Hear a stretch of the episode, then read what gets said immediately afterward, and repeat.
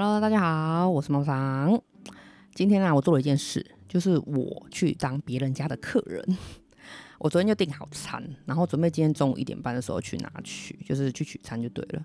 然后我提早到了现场，想说通常店家都会提前做起来啊，所以我到现场的时候大概是一点二十分左右。然后到现场的时候，有三只熊猫在等餐，那间店好像还蛮有名的。然后跟店家确认完我的餐点之后呢，他就请我先结账。然后跟我说：“哎，时间还没到，你可能要稍等一下。”我当然就 OK 啊，因为毕竟我是提早到了这样子。然后之后有一个客人进来点餐，他就点了一个一个餐点，然后店家就回复他说：“哎，现在比较忙碌哦，所以要等一下。”那他这家店是日式料理店，然后只有两个员工。呃，看到的时候是一个是内场啊，内场的厨师，我觉得他可能是老板。然后另外一个就是外场的弟弟，就是很亲切又很勤快的小鲜肉。然后日式店的格局好像也都一样，他们就会习惯把厨房垫高啊，然后用餐区的座位比较少，他们好像是吃那种享受的啦，感觉。因因为已经过了那个中午用餐的尖峰时段，所以店里只剩一组客人在用餐，就是我去的时候啦。那店家就请我坐在那个用餐区稍等。那因为职业病的关系啦，所以虽然我就是坐着边滑手机打发时间，可是其实我都在偷偷注意一下小鲜肉。我是说注意店家的流程啊。因为除了我以外啊，刚刚我后面来的那个现场客人，然后还有我之前的三只熊猫，所以我一直都在注意说，诶，他们怎么忙碌，就是顺序问题该怎么样排解。那个时候心里想啊，原来客人在点餐点是这种感觉，就是我常常在店里也是这样被等餐嘛。可是我们店里客人会比较辛苦，因为那个没有座位区可以让客人坐着等待，不像我，呃，就是今天还可以坐在那边吹冷气、滑手机。然后因为也没有冷气吹啊，所以大家其实。嗯，我们家的客人那等餐的时候脸都比较丑，我也不知道是不是因为这样的原因。我是说他们就是比较面无表情这样子啊。后来啊，就有熊猫陆续把餐点取走，然后我又听到熊猫机器还有单子都一直在陆续在进来，所以他们生意真的可能很不错。然后小鲜肉就一直从出餐区跟柜台啊跑来跑去，跑来跑去。我就想到我自己啊，天啊，人家小鲜肉跑起来这么的青春洋溢，那不知道我的客人看我跑起来是什么样的感觉？然后等到三只熊猫都取完餐之后，就是在我之前那三只熊猫取完之后呢，又来了第四只。这个时候啊，我后面进来的客人就站起来，就是那个我在我后面那个只有点一个的那个。然后小鲜肉反应超级快哦，他看到那个客人站起来之后，马上跟他说：“哎，不好意思，因为你的那个什么炸猪排冻饭是需要时间最长的，所以那个呃，可能时间会比较。”久一点，因为他们家什么猪排是手打啦，然后又是厚片啊，然后巴拉巴拉巴拉之类。其实我没有听得很仔细啦。这时候我因为职业病发作了嘛，我想说就是会有这种客人啊，明明在我后面才进来哦，他也知道我比他还要早到，因为他进来就看到我了嘛。就算要催餐，应该也是我先催餐呐，怎么会是就是他先站起来，就是比较急这样子？还是他以为我是熊猫？可是我们丢呢？就算他误认我是熊猫好了，我还是比他前面呐。因为他就是现场才来点餐的，那不是电话，也不是预约的客人，他就是现场嘛。所以我不晓得这是客人的心态嘛，就是觉得自己说，哎，我只有一份餐点，可能很快就要轮到他了嘛。后来他也妙咯，就不坐下了，然后就一直站在那个出餐区，就是那个小鲜肉的旁边。其实啊，我觉得这种客人最讨厌了。难道这样就会比较快拿到餐点吗？我不晓得这个心态是什么，然后也不替工作人员想一想。到底有谁喜欢被盯着做事情？除了不能发飙叫他滚远一点以外啊，做事还要很小心，这是本能反应啊，就是做事的本能。因为有人盯着你做事啊，你的每一个动作就会变得非常非常的，就是要特别小心，就对，要非常注意。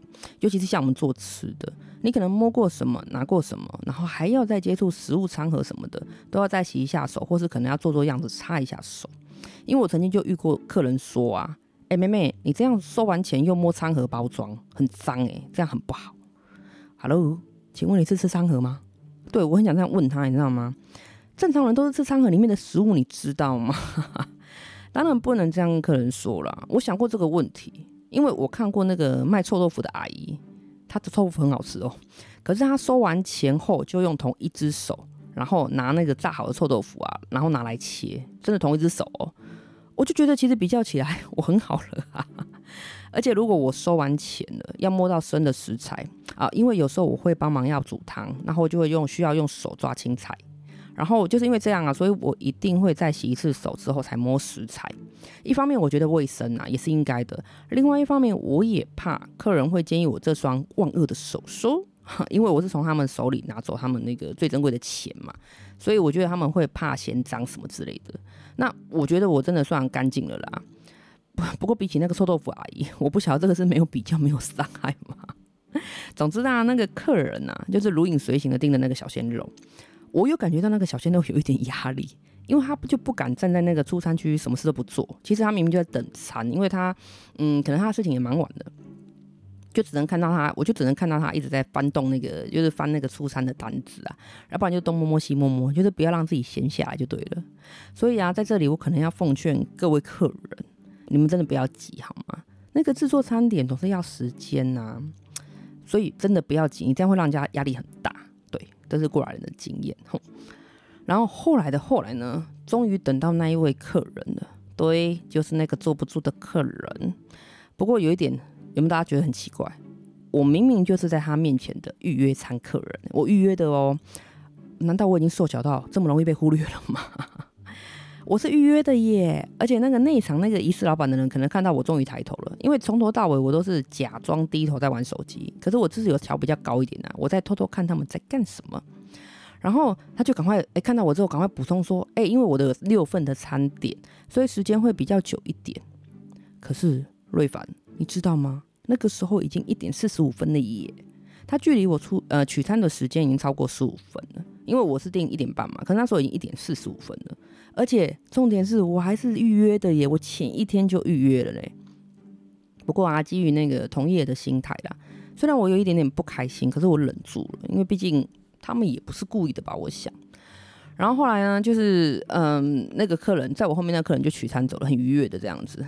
然后又过了三五分钟，我终于看到小鲜肉在打包我的餐点了，因为已经没有其他人啊，也没有熊猫，所以我合理怀疑那个餐点应该也一定是我的。然后就听到内场的师傅问小鲜肉说：“哎、欸，还缺什么吗？”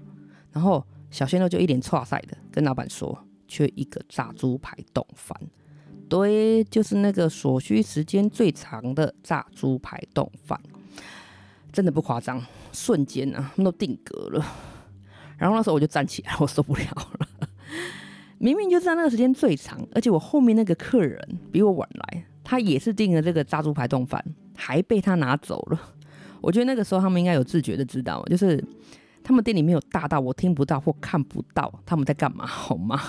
他们已经把那一份所需呃所需时间最长的炸猪排冻饭给了我之后的客人，然后那个时候距离我取餐的时间已经超过了二十分钟，可能是我气场太强大了，我觉得，所以小鲜肉立马就跑起来了哦，里面那个老板师傅啊也跑起来了。